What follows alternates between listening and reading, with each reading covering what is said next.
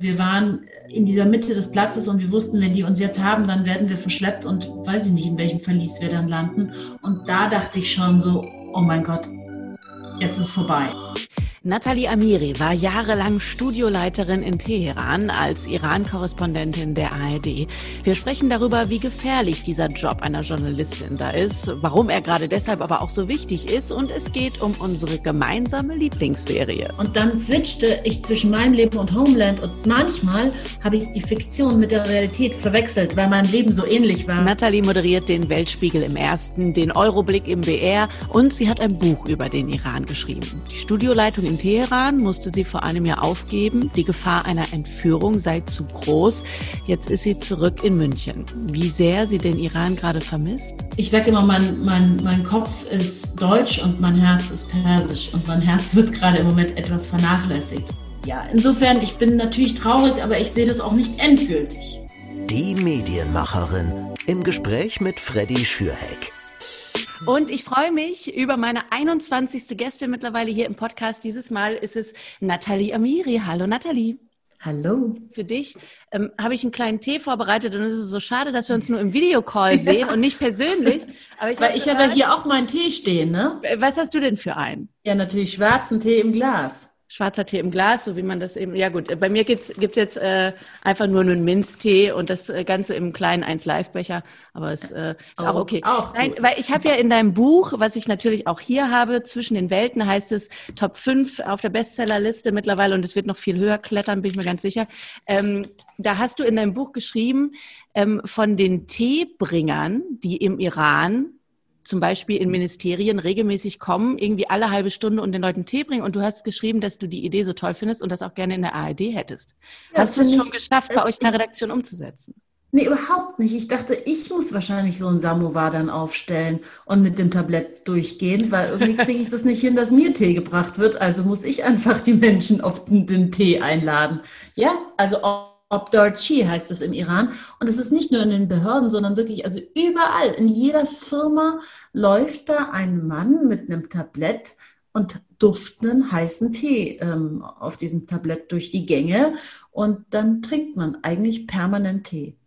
Ich frage immer als erstes in meinem Podcast, was war denn tatsächlich der erste Medienjob, den du gemacht hast? Was war es bei dir? Was war der erste Medienjob, für den du Geld bekommen hast? Äh, für den ich Geld bekommen habe oder den ich gemacht habe. Weil ich habe ein Praktikum gemacht im Studium bei Oberfranken TV. Ja, komm, zählt. Okay, weil die Geschichte ist die Anti-Mediengeschichte. Also die Geschichte ähm, ist wirklich, die hat so geendet, dass ich eigentlich danach definitiv davon überzeugt war, nicht mehr ähm, für die Medien arbeiten zu wollen, weil ich habe als Studentin Praktikum gemacht. Ich habe Covi im Nebenfach in Bamberg studiert. Eigentlich war ich ja, ich bin ja keine ausgebildete Journalistin, sondern habe das ja als Quereinsteigerin, jetzt bin ich quasi als Quereinsteigerin in diesem Job gelandet und jetzt auf diesen Positionen gelandet. Aber original habe ich Diplom Orientalistik, Schwerpunkt Iranistik ähm, mit Islamwissenschaft in Bamberg studiert. Und da hatte ich das Nebenfach Kommunikationswissenschaft, was man ja irgendwie als, als Journalistin überhaupt nicht so sagen darf. Ne? Also Covi ist ja nicht so das äh, Fach, mit dem man dann punktet. Äh, egal. Ich äh, musste als ähm, Praktikantin dann ins Rathaus nach Forchheim fahren. Da gab es eine Ausstellung ähm, von einer Frau, die Katzengesichter auf Steine gemalt hat. Und diese Frau hat wahrscheinlich auch nur Katzengesichter auf Steine gemalt, weil sie nicht kommunizieren konnte. Also ich sollte aber mit ihr ein Interview machen und die hat einfach keine Frage beantwortet und war so hochnervös. Und ich konnte damals auch nicht richtig Fragen stellen. Ich war ja genauso nervös. Also war das einfach eine katastrophale Situation und so trostlos und so frustrierend und so unspannend. Und dann haben wir daraus einen Beitrag geschnitten. Der lief dann irgendwie in diesem Regional-TV. Und dann habe ich gesagt, so, das ist nicht meine Welt. Also das Thema war einfach scheiße. Also diese Gesichter auf den Steinen, das ist natürlich wirklich denkbar unspektakulär. Ja. Dass man da jetzt nicht die große Lust aufs Medienmachen bekommt, ist mir ja klar. Aber das Ding an sich hat dir doch schon irgendwie damals vielleicht wenigstens ein bisschen Spaß gemacht. Dieses Arbeiten fürs Fernsehen, einen Beitrag machen, ist doch eigentlich ganz cool. Nee, du warst da raus. Nee, ich sehe es an deinem also Blick. Und nee, also wirklich, also und weißt du was, und es ist bis heute noch so, mir macht nicht das Handwerk so viel Spaß, sondern die Geschichten. Mir geht's immer um den Inhalt. Ich kann nicht mich komplett ergötzen, wenn ich irgendeinen Scheiß zusammenschneide und daraus einen Beitrag mache, weil der Job so toll ist, sondern mir geht's um den Inhalt. Und wenn der Inhalt mich nicht anfixt, ja, und wenn ich nicht das spannend finde und wenn ich das, davon nicht überzeugt bin, dass es ein guter Inhalt ist, dann möchte ich das auch nicht machen. Also ich bin keine Fließbandjournalistin, die du am Morgen zu irgendwas schickst und dann macht die das halt bis 5 Uhr, dann ist die Schicht vorbei und dann kommt sie nach Hause. Dann würde ich lieber beim Supermarkt an der Kasse sitzen.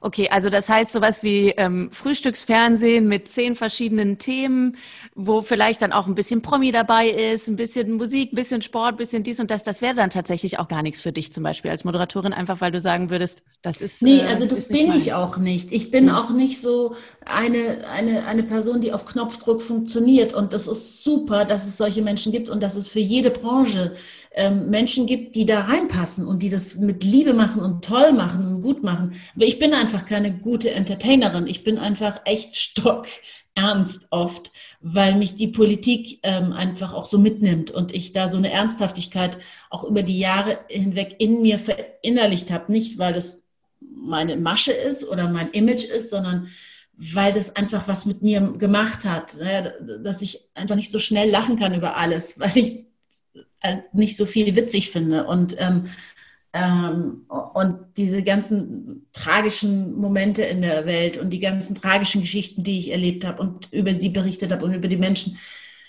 ja, das kann ich nicht alles vermischen. Und äh, man sagt ja oft, ich moderiere ja den Weltspiegel und dann habe ich am Anfang wirklich oh, so, so oh mass immer diese Nachricht bekommen, lächel doch mal.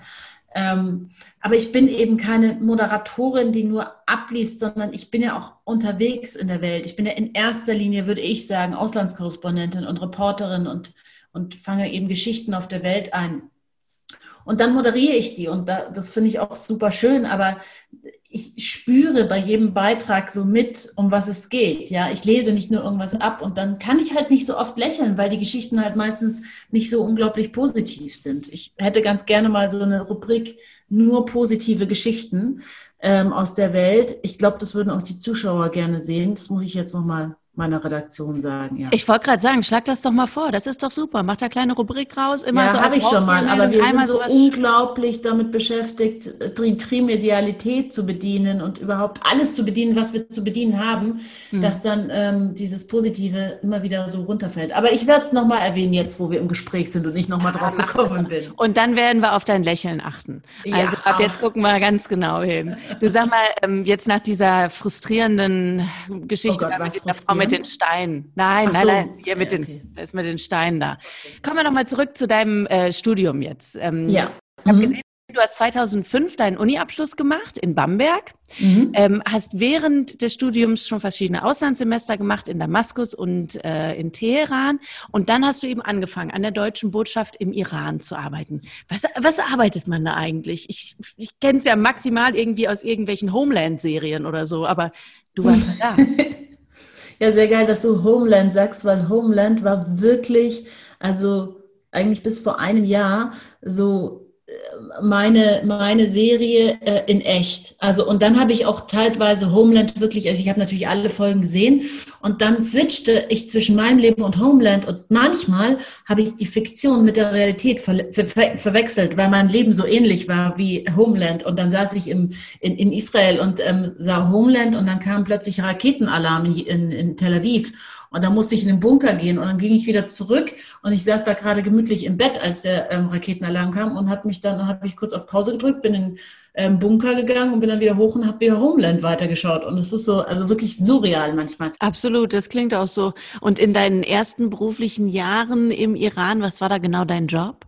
Ähm, ja, ich habe dann in der deutschen Botschaft in der Presse- und Politikabteilung gearbeitet und habe ähm, schon auch ähm, diesen Plan gehabt, in der diplomatischen Welt dann vielleicht auch Karriere zu machen, habe aber dann im Laufe des ersten, zweiten Jahres dann gemerkt, so, uh, das ist eine ganz schöne Hörigkeit nach oben und eine ganz eine Hierarchie im Auswärtigen Amt.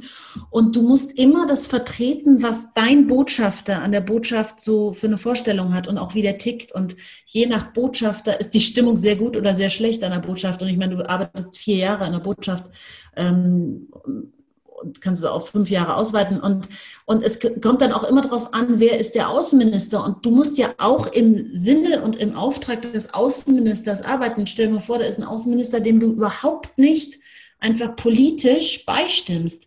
Und da war ich eben schon immer, das habe ich dann in den ersten zwei Jahren gemerkt, so viel zu eigen. Also ich hatte viel zu sehr meinen eigenen Kopf und konnte mich da viel zu wenig ähm, unterordnen. So, dass dann in dem Moment, als Peter Metzger, der damalige Iran-Korrespondent der ARD, als der auf mich zukam und gesagt hat, hey Nathalie, so jemand wie dich brauchen wir, äh, hast du nicht Bock als Producerin bei uns im ARD-Studio in Teheran zu beginnen? Ähm, dann habe ich, hab ich kurz überlegt und dann habe ich gesagt, ja, ja, super. Das ist eigentlich ja mein erster Plan gewesen im Leben, Medien. Und gerade als Brückenfunktion zwischen Ländern, die, die, die vielleicht hier in Deutschland den Menschen fremd sind, aber durch meine Kindheit, ja, und auch meine Konstellation, halb Perserin, halb Deutsche, in Deutschland aufgewachsen, aber immer mit Iranern in Kontakt und einfach, ich habe keine Berührungsängste, genauso wenig wie zur arabischen Welt. Es ist mir einfach, es liegt mir einfach, ich kann mich da reinversetzen in die Kulturen, in die Menschen. Ich habe keine, keine Angst davor, vor dem Fremden. Ja, und dann habe ich da angefangen. Das war 2007. Nimm uns mal einmal mhm. mit in deinen Arbeitsalltag da im ARD-Studio. Wie können wir uns das vorstellen? Wie viele Leute arbeiten da eigentlich? Und wie vernetzt ist man auch mit anderen, ähm, mit den wenigen anderen westlichen Journalisten, die da im Land sind, mit CNN oder BBC? Geht man da mal zusammen Mittagessen? Also wie war das da für dich? Die Vernetzung war im Grunde genommen nicht vorhanden. Dafür war dein Team, deine Familie, dein Backup und dein wichtigster Partner für alles. Also, und wir hatten ein sehr, sehr kleines Team. Ähm, es war eine Producerin, also jetzt in der Konstellation die letzten fünf Jahre, in der ich dann Studioleiterin war.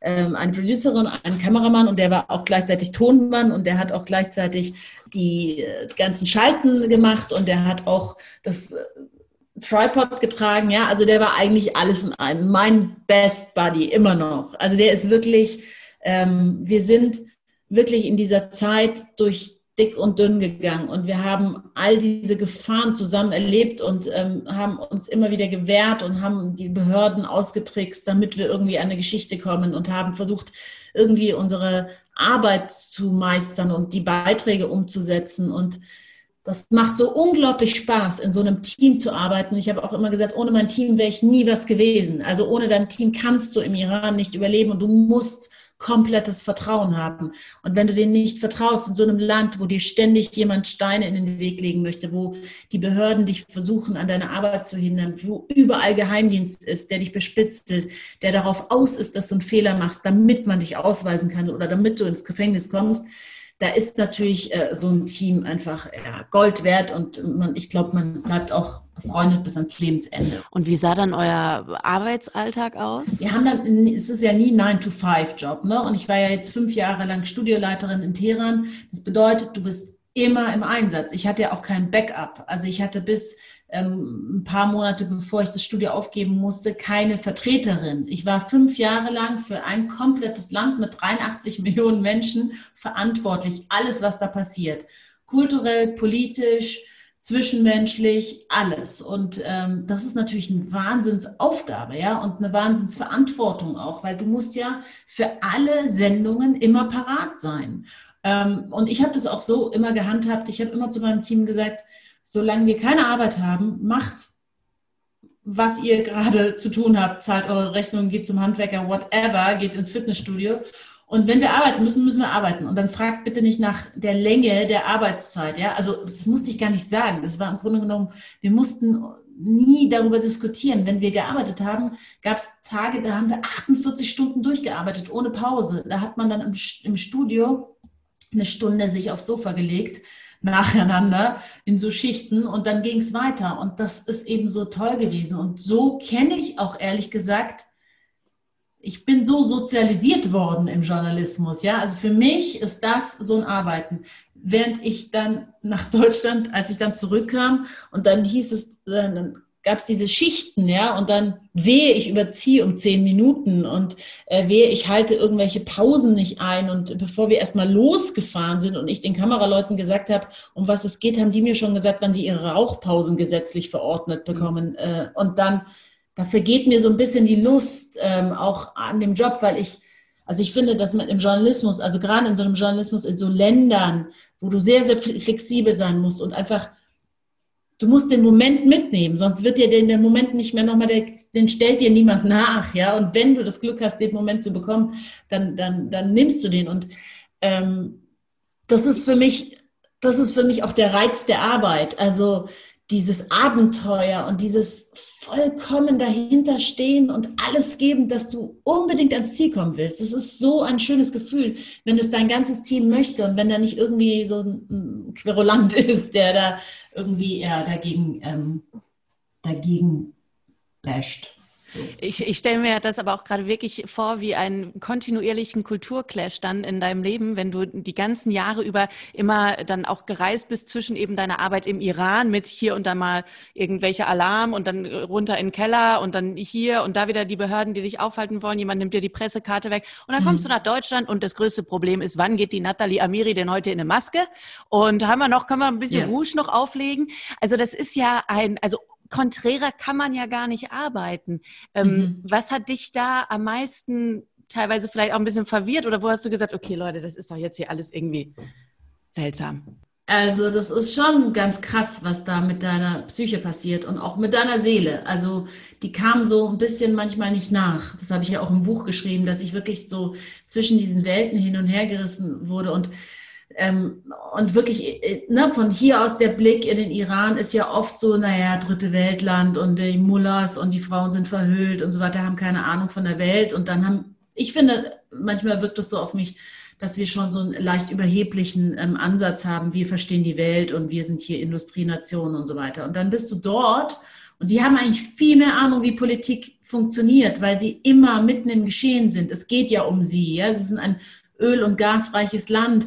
Ähm, sie waren in zig Kriege involviert in den letzten Jahrzehnten. Also die Menschen wissen ganz genau, was dort abgeht. Und dann komme ich hierher und bin gerade im Iran noch gewesen auf einer Demonstration und habe versucht, irgendwie einen ganzen Sicherheitskräften und Schlägern und, und Geheimdienstleuten, die auf uns angesetzt waren, die hatten ja unsere Bilder auch immer, weil wir waren ja nur eine Handvoll von westlicher Journalisten und versucht da irgendwie diese, einen Bericht ähm, zu vollbringen über die, über die Bewegung für die Freiheit, ja, über die Menschen, dass sie, dass sie ihre Existenz riskieren, auf die Straße gehen und wirklich da mit ihrem Tod auch mitunter zahlen müssen, weil sie sich trauen, auf der Straße zu protestieren. Und dann komme ich hierher und bin dann irgendwie am Abend eingeladen äh, und dann sprechen die drei Stunden lang über die Lieferung eines Designertisches aus Marmor. Und da hatte ich dann schon öfters das Gefühl so, ich will, glaube ich, wieder dorthin zurück, wo es keine Freiheit gibt, gibt aber wo es um etwas geht, also um, um es wirklich um Existenzielles geht. Und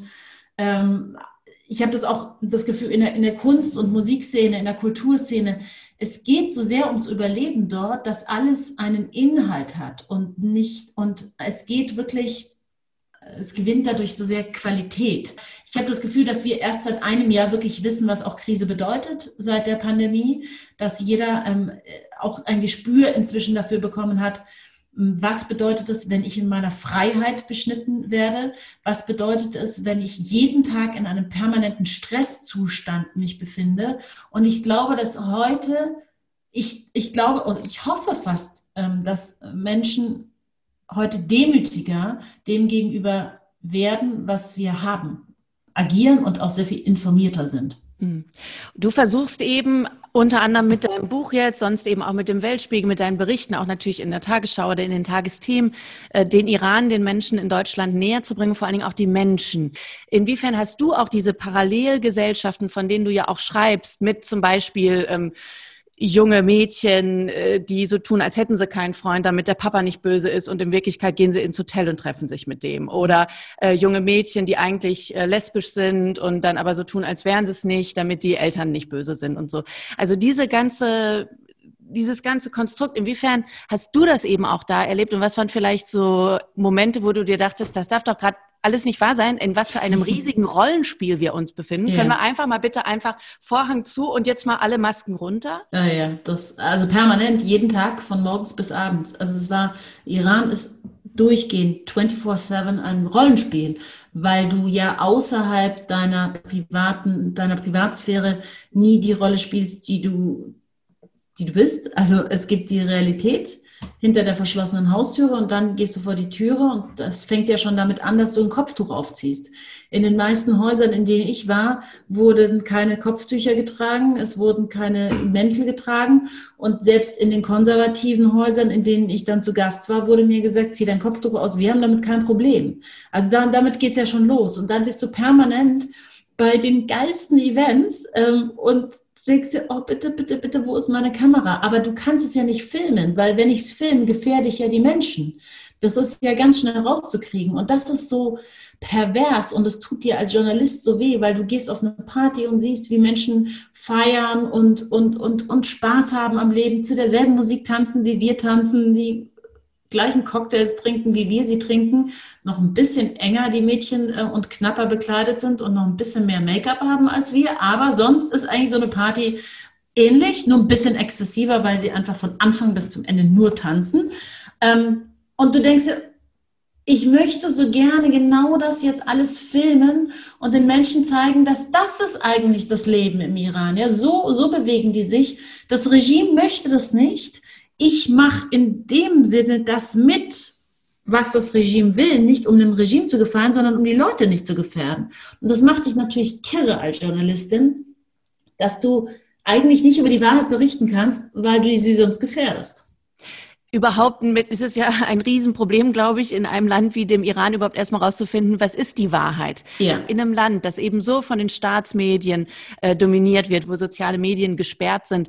Wie hast du da versucht, eben deinen Job sorgfältig machen zu können? Das ist verdammt schwer, weil hier auch man permanent insofern äh, manipuliert wird oder man, äh, die, die Behörden versuchen, Gehirnwäsche mit dir zu betreiben und das geht natürlich auch dann mit Journalisten, die nicht so viel Erfahrung haben. Denen wird halt dann gesagt, so, oh, ich habe jetzt eine Wahnsinnsstory für dich, die bekommst nur du. Und ähm, natürlich fällt dann ein Journalist, der sich nicht so gut in dem Land auskennt, drauf rein, ja. Dann, dann zeigen sie dir, weiß ich nicht, die Motorradfahrerin, ja, die dann äh, super geschminkt und mit halt dem perfekten Hijab auf dem Motorrad sitzt und im Grunde genommen die moderne Islamische Republik präsentiert. Ja, das ist dann die Geschichte. Dann kommt der, sag ich jetzt mal, der, der den Iran nicht kennende Journalist aus dem Westen und sagt so, wow, super, nehme ich die Geschichte, ja, und denkt auch noch, sie ist exklusiv. Während hingegen ich dann natürlich diese ganzen anderen iranischen Medien auch sehe und dann sehe, das ist halt gerade die Geschichte, die en vogue ist in der Islamischen Republik und die hat alle verkauft bekommen. Und dieses Spiel habe ich halt nicht mitgemacht, deswegen wollten sie ja genau mich nicht haben, weil ich das halt sehr oft durchschaut habe. Und ich habe mir halt meine eigenen Geschichten gesucht, aber diese eigenen Geschichten sollte ich ja ähm, darüber sollte ich nicht berichten. Insofern ist es unglaublich, unglaublich schwer, als Journalist dort über die Wahrheit zu berichten, über realistische Zustände zu berichten, über die Realität an sich zu berichten, weil du hast ja nie Informationen. Und wenn, dann ihre eigene manipulierte Information. Also Umfragen, Fakten, Zahlen, Daten, all das gibt's nicht. Ja, und dann stehst du da und musst aus einem Land berichten. Du bist die einzige Journalistin und das, was du sagst, zählt ja dann als Fakt, weil es wird ja dann in der Tagesschau ausgestrahlt. Und das ist eine unglaubliche Verantwortung. Ich arbeite ja immer noch sehr oft in der Türkei und das hieß ja dann sehr lange Zeit oder immer noch und es ist auch berechtigt, dass die Türkei das ähm, größte Gefängnis für Journalisten hat. Aber in der Türkei zu arbeiten im Vergleich zum Iran ist paradiesisch. Also das kann man sich aus der Ferne gar nicht vorstellen. Aber in der Türkei spreche ich mit Menschenrechtsaktivisten, da spreche ich mit dem Anwalt des Verurteilten vor dem Gefängnis. Wenn ich im Iran drehen würde vor dem Gefängnis, mhm. bin ich nach genau 30 Sekunden selber in dem Gefängnis. So du, du, du schreibst doch auch in dem Buch, ähm, einfach jetzt mal so ein kleiner popkultureller Vergleich, da schreibst du doch, dass äh, Menschen aus dem Iran in die Türkei fliegen, in den Sommerurlaub, um da ihre Popstars zu sehen. Weil ja. die dürfen im Iran nicht auftreten, aber in der Türkei. In der Türkei. Und, und da macht die Türkei auch richtig viel Kohle damit, weil es sind ja Zehntausende Iraner äh, im Jahr in der Türkei und hören sich dann eben die Songs ihrer Popstars dort an. Und die Popstars kommen halt aus LA eingeflogen, ähm, weil die meisten in, in LA oder Toronto wohnen, die Exilmusiker, die großen Popstars. Und hm. die kommen halt dahin und machen dann ähm, in Ankara und Antalya und Bodrum und so weiter ihre Konzerte. Und dann sind wirklich so 10.000, 20.000 Iraner da. Und zwar all die Iraner, die verschleiert im Iran sind, sind dann da mit den engsten Cocktailkleidern und ähm, Hotpants und so weiter. Diese Gesellschaft ist so unislamisch geworden, hm. weil sie so fed up sind mit dem Islam, der im Namen, weil im Namen des Islams sie ja ihrer ihrer Freiheit ähm, betrogen wurden und vor allen Dingen auch ihrer Rechte und, und, und jetzt sind sie auch noch zusätzlich arm geworden, ja, also und verarmt. Also es ist, ähm, sie sind, sie haben sich einfach entislamisiert, würde ich sagen. Das ist übrigens ein No-Go-Satz für den Iran, weil wenn man da sagt, die Gesellschaft ist nicht mehr islamisch, ähm, wirst du hingerichtet. Nur das ist Fakt. Also ich würde sagen, und das sagt nicht nur ich, es sagen auch, ähm, gerade eben gab es eine Umfrage Institut in den ähm, Niederlanden, geführt von zwei Iranern, die dort auch geboren sind. Und die haben jetzt eine Umfrage gemacht von 40.000 Iranern, ähm, die auf das Ergebnis gekommen sind, dass 40 Prozent der Iraner sich nur noch als Muslime, als schiitisch bezeichnen. Das heißt im Umkehrschluss 60 Prozent nicht. Und genau so habe ich diese Gesellschaft auch empfunden. Du, ähm, wenn wir jetzt dann nochmal auf den Homeland-Vergleich kommen, ne? ähm, wie bist du denn dann an deine Informationen zum Beispiel gekommen? Also du äh, porträtierst eben ähm, zum Beispiel immer wieder, hast du starke Frauen porträtiert, ähm, die entweder ein kleines Unternehmen haben oder die irgendwie sich für andere eingesetzt haben, die irgendwie auch versuchen, das Land zu modernisieren oder da was, was zu bewirken. Wie bist du an diese Leute rangekommen dann? Also wie Über private vernetzt muss man da sein? Ja, sehr vernetzt. Also ich glaube auch, dass jeder meiner Bekannten und Freunde mal herhalten musste. Also du nimmst halt dann alles, was geht, ja. um irgendwie etwas zu präsentieren, was in diesem Land ist. Und ähm, es geht alles über private Kontakte. Oder auch inzwischen schon über Instagram. Instagram ist ja die einzige Plattform, die nicht blockiert ist. Aber zum Beispiel haben wir dann mal versucht, äh, Iran ähm, hat ja sehr viele und, und immer noch ähm, afghanische Flüchtlinge, ähm, bis zu vier Millionen sind im Land und, ähm, und zwar schon in der dritten Generation. Und dann gibt es so eine ähm, schiitische Miliz, die Fatemiun, und die ähm, werden, also werden junge Afghanen rekrutiert und werden im, innerhalb der Revolutionsgarde dann nach Syrien geschickt ähm, zum Kämpfen. Und ich wollte, und die sagen immer, dass sie nur also Iran sagt, die offizielle Linie heißt, wir schützen nur die heiligen Gräber in Syrien. Mhm. Was natürlich Bullshit ist, weil wir die Fakten aus Syrien kennen und auch, ähm, äh, also wir haben ja Zahlen über Gefallene und, und, und wissen, dass es eben nicht so ist. Aber das sagt dir keiner. Also wie versuchst du es darzustellen? Und dann haben wir eben über Instagram bei einer Familie angerufen und haben also sie kontaktiert und haben gefragt, ob wir mit ihnen sprechen können, denn ihr Sohn sei gefallen. Und die waren sehr frustriert und traurig und ähm, wollten darüber sprechen. Und dann ähm, hatten wir den, den Kontakt aufgebaut und zwei Stunden später riefen sie an und sagen, sie können nicht mit uns sprechen. Und dann sagten wir, warum?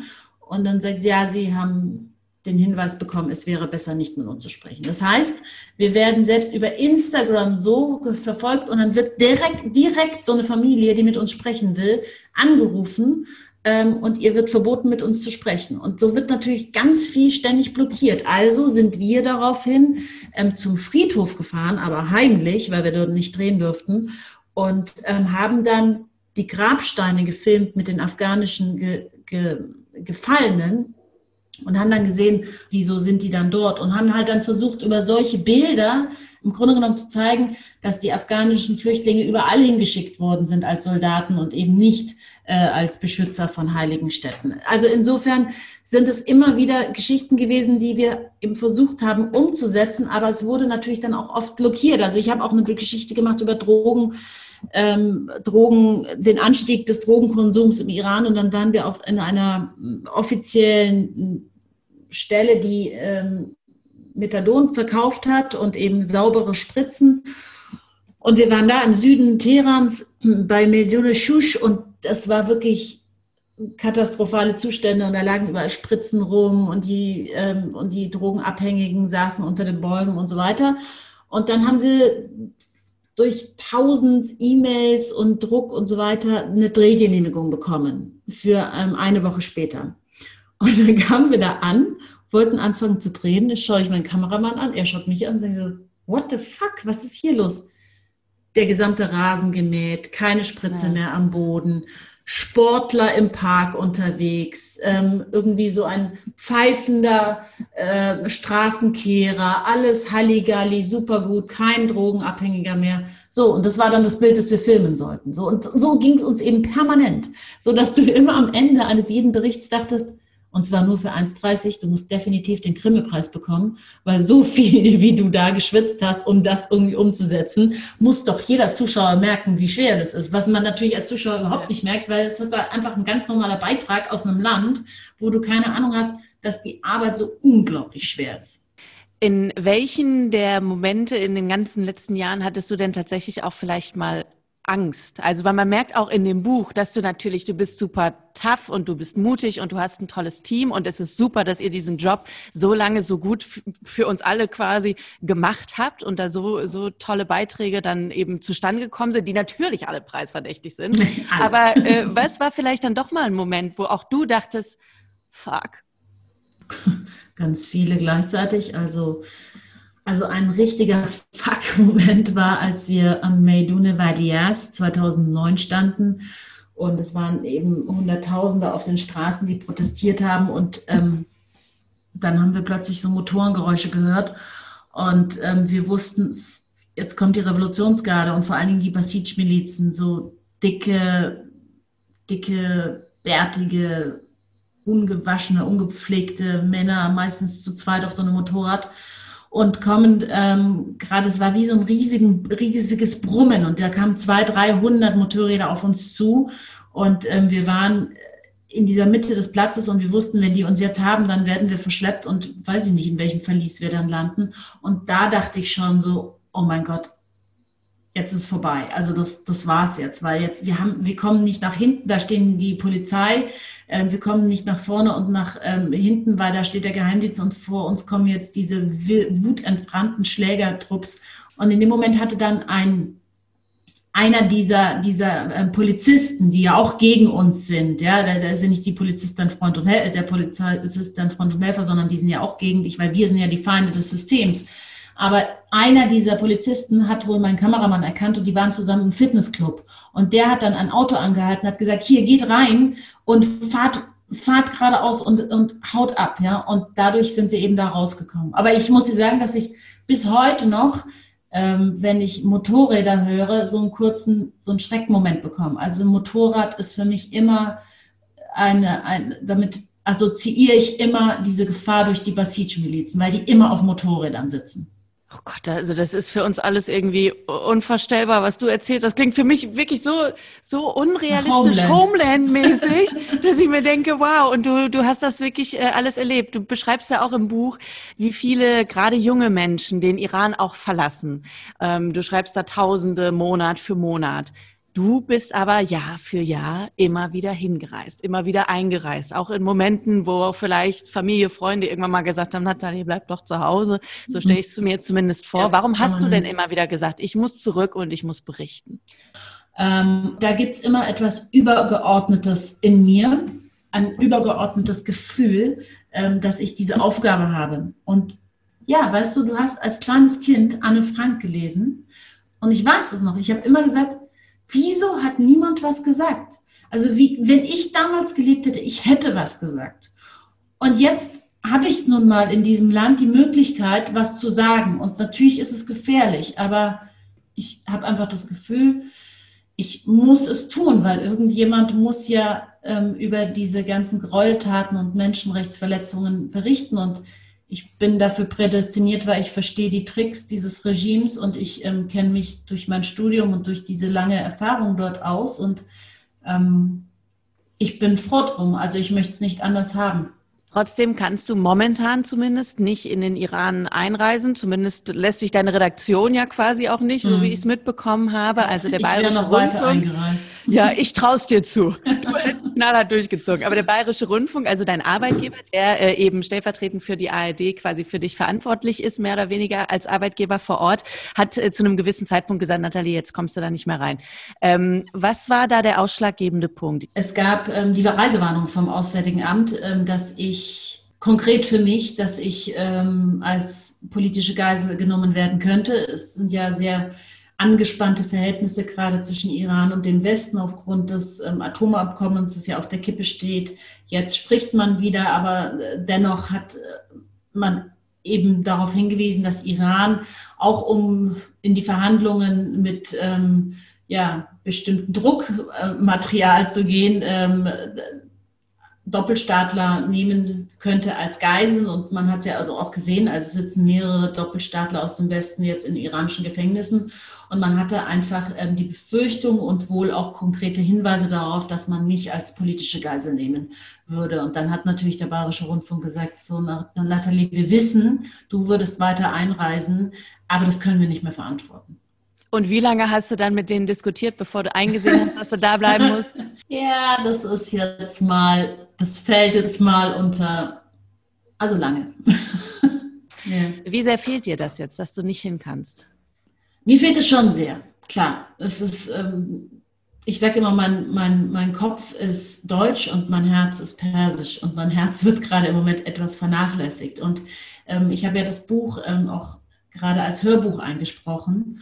Und äh, vor mir in der Regie saßen dann zwei Männer, die eben ihren Job machten, ne? der Regisseur und der Tonmeister. Und ich musste mich ganz oft so unterm Tisch, während ich eingesprochen habe, so ganz fest zwicken, so dass ich echt schon fast geblutet habe, dass mir nicht die Tränen kommen. Also ich wollte mir, ich habe mir so ein bisschen so Schmerz zugefügt, damit ich diese, diese Trauer nicht so empfinde, weil ich natürlich sehr traurig bin, also insgesamt über die Lage der Menschen, wie sie dort leben müssen, aber dann, dass ich ihnen irgendwie so, dass ich gerade so weit weg bin von ihnen. Ich hatte das Gefühl, dass ich, wenn ich dort bin, einfach noch mehr bewirken kann. Wobei, vielleicht ist es auch nicht so, weil dadurch, dass ich jetzt nicht mehr anreisen konnte, hatte ich die Zeit auch für dieses Buch, konnte mich einfach mal so ein bisschen sammeln und gucken, was ist denn überhaupt passiert die letzten 42 Jahre. Und das hätte ich sicher nicht, wenn ich weiterhin die Studioleiterin dort gewesen wäre, auf die Reihe gebracht, also einfach zeitmäßig und ja, insofern, ich bin natürlich traurig, aber ich sehe das auch nicht endgültig. Ich habe gestern noch meine liebe Freundin dort gefragt, wie sie es finde, die Idee, wenn ich jetzt mit Eseln über die türkische Grenze zurückkomme, direkt dann in ihren Kofferraum steigen würde und dann einfach nur auf ihren Balkon gehen und dort Teheran mir anschauen von oben mit einem heißen Tee. Aber sie hat gemeint, vielleicht ist es jetzt noch nicht der richtige Zeitpunkt. Vielleicht ist das auch doch eher die Geschichte, die du dann an die Homeland-Autoren gibst, weil die, weil die doch noch mal eine neue Staffel machen wollen oder so. Es eignet sich dein Leben und deine, deine Erlebnisse ereignen sich auf jeden Fall für so eine Serie. Also ich finde, ich bin auch echt traurig, dass ich Homeland mit Homeland schon durch bin, weil es wäre jetzt wirklich ein super Ersatz gewesen. Und ich habe auch schon Fauda geschaut, ich habe auch schon Teheran geschaut. Ich weiß nicht, was ich jetzt noch schauen soll, was in die Richtung geht. Also bitte, wenn irgendjemand hier zuhört und einen tollen Tipp hat, dann schickt es mir, weil ich brauche ein bisschen gerade Ersatz. Es gibt tatsächlich von Homeland auch so Bücher, die nochmal vor der Serie spielen. Die sind aber allerdings relativ schlecht, muss ich fairerweise sagen. Ich habe sie trotzdem gern gelesen. Also das eine ja, aber Bücher geht nicht, weil ich lese schon den ganzen Tag. So. Und ich muss, ich brauche irgendeine Serie, damit ich abschalten kann dann am Abend, weil ich muss ich muss wegkommen von den Buchstaben. Ich lese ja schon den ganzen Tag permanent. Ja, ich, ich denke noch mal drauf rum. Ich äh, gucke gerade ja. Blacklist, aber Blacklist hat halt nichts mit Iran oder Nahem Osten oder so zu tun. Deswegen, das ist äh, dann vielleicht was, nicht um was geht's da? Da geht's äh, um ähm, Ray Reddington, sie nennen immer nur Red, der ein Schwerverbrecher ist und sich aber irgendwann dazu durchringen, mit dem FBI zusammenzuarbeiten und dann eine Blacklist, eine schwarze Liste von Schwerverbrechern mit denen zu fangen. Ah, okay, ja. Das ist aber schlecht. ganz gut gemacht, weil man nicht so ganz ist weiß. schon auch okay. Ja, und man weiß halt bei dem auch nie so ganz, ist er jetzt gut oder ist er jetzt doch ein Arschloch oder so und man liebt ihn ein bisschen, aber man hasst ihn halt auch so dieses übliche, was okay. ich aber immer so ganz gut finde. Ja, ich habe mit The Americans angefangen, aber das hat mich dann echt nach der zweiten Staffel gelangweilt, weil es irgendwie immer wieder gleich und irgendwie hat mich nein, das Nein, nein, da musst du nochmal noch mal eine Chance geben jetzt in der dritten Staffel. Das wird noch richtig gut. Und gegen Ende, das ist eine der wenigen Serien, wo ich sage, das war mal ein geiles Ende. Es war Echt? wirklich richtig gut. Aber es wiederholt sich doch die ganze Zeit am Anfang. Ja, Immer aber wieder dasselbe und sie regt mich so auf. Weil sie so skrupellos ist, oder was? Ja, weil sie so pro, pro Sowjetunion ist und das irgendwann ist es doch Ja, ja, die ist halt voll durchdoktriniert. Ja. Also die, äh, lebt das halt alles bis zum Schluss. Und äh, das ist aber auch interessant, die, da die Entwicklung, also von ihr, die halt wirklich sich ja gefühlt niemals verändert. Also ja. da kannst du ja, da, die könnte ja ihre eigenen Kinder umbringen und würde danach kein, ja. keine Empathie empfinden. Nichts und empfinden. ihr Mann wiederum, der immer mehr zum American wird. Mhm. Also das genau. ist schon ganz spannend noch. Na gut, ähm, also das musst du auf, musst du auf jeden Fall nochmal äh, noch mal eine Chance geben dem Ganzen. Du, ähm, du hast im Buch äh, an einer bestimmten Stelle geschrieben, ähm, hast du eine These aufgestellt und sagst, wenn sich im Iran einmal etwas verändern sollte hin zum Guten, in meinem demokratisch-freiheitlichen Verständnis, dann durch die Frauen. Hast du da geschrieben. Warum? Wenn ich dich mitnehmen könnte, würdest du warum nicht mehr fragen nach einem Tag Teheran, weil du sie auf der Straße erleben würdest, wie willensstark sie sind und wie mutig sie sind und wie entschlossen ähm, sie sind ja durch das Gesetz wirklich nur halb so viel wert. Sie werden ja beschränkt in ihren, in ihren Rechten. Sie sind zum Beispiel als Zeugin vor dem Gesetz, vor Gericht werden sie als halbe Person nur gezählt. Ne? Also zwei Frauen als Zeugin zählen so viel wie ein Mann. Sie erben weniger. Sie haben ähm, kein Recht auf Scheidung. Nur der Mann kann sie verstoßen. Sie haben nicht das Sorgerecht. Wenn dein Kind sieben Jahre alt ist, wird es automatisch dem Mann zugesprochen. Sie müssen ihren Mann fragen, ob sie arbeiten dürfen, ob sie ausreisen dürfen. Sie können Ausreise gesperrt werden von mittelalterliche Zustände. Ähm, und Trotzdem haben sie sich jeden Tag irgendwie innerhalb der Gesellschaften immer mehr Dominanz und, und, und, und Durchsetzungskraft erkämpft. Und sie lassen sich sehr, sehr wenig sagen. Natürlich hast du von Seiten des Gesetzes weniger Rechte, aber eigentlich das Sagen in der Familie hat oft die Frau. Frauen im Iran lassen sich überhaupt nichts sagen. Und die schreien auch einen Mann auf der Straße an, äh, wenn der ihnen blöd kommt. Also das ist einfach diese Unterwürfigkeit, ähm, was man oft in der islamischen Welt sieht, dem Mann gegenüber. Das gibt sehr wenig ähm, im Iran.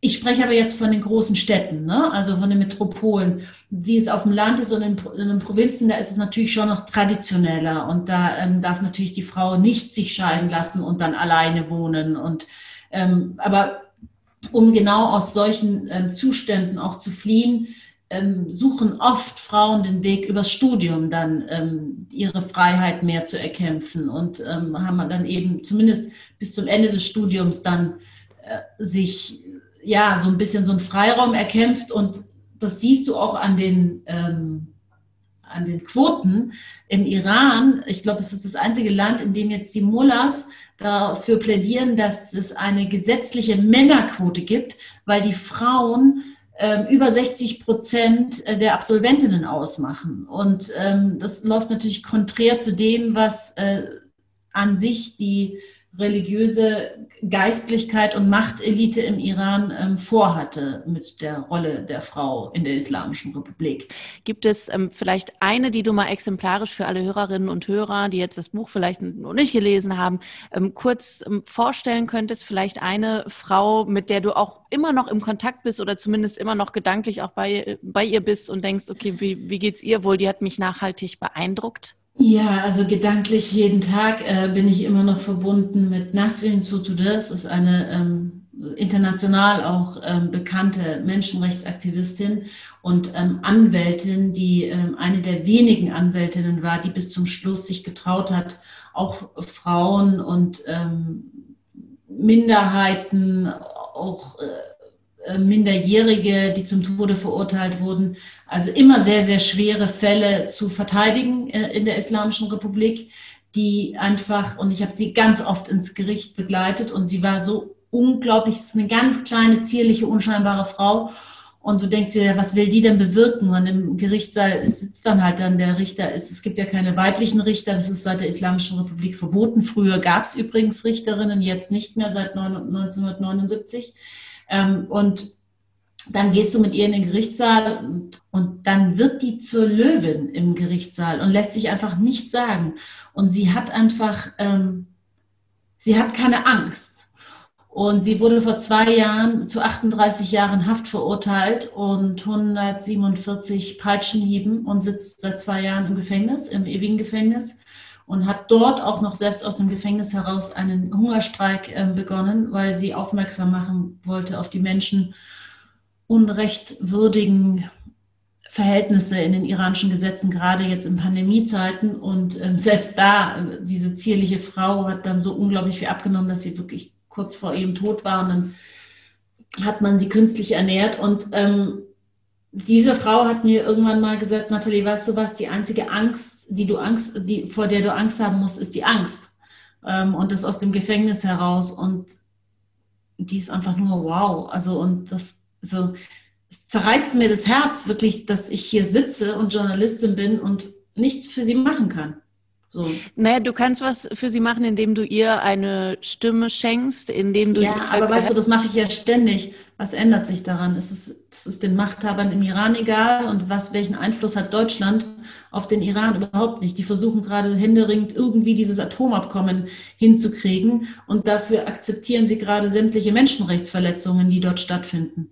Mhm. Man will einen Deal haben mit dem Iran, weil man Angst hat, dass die sonst eine Atombombe bekommen.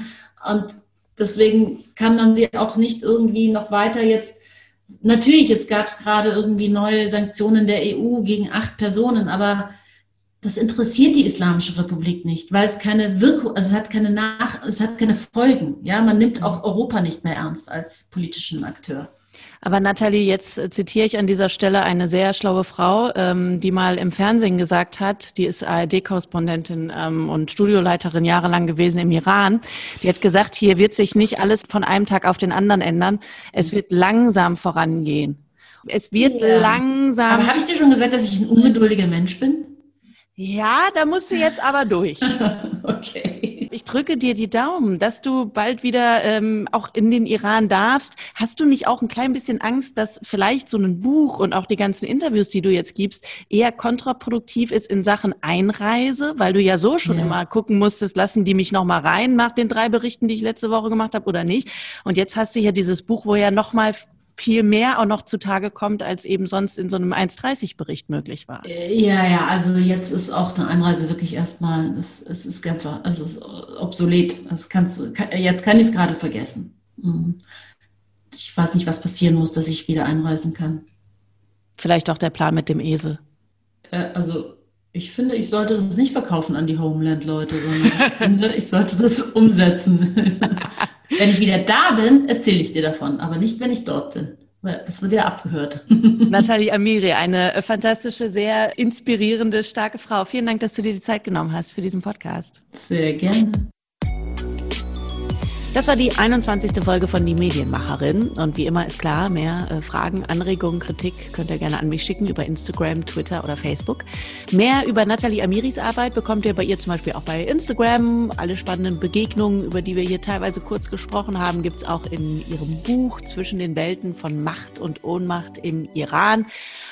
Und ansonsten seht ihr sie bald auch wieder im Fernsehen. Äh, also im Weltspiegel, nicht bei Homeland.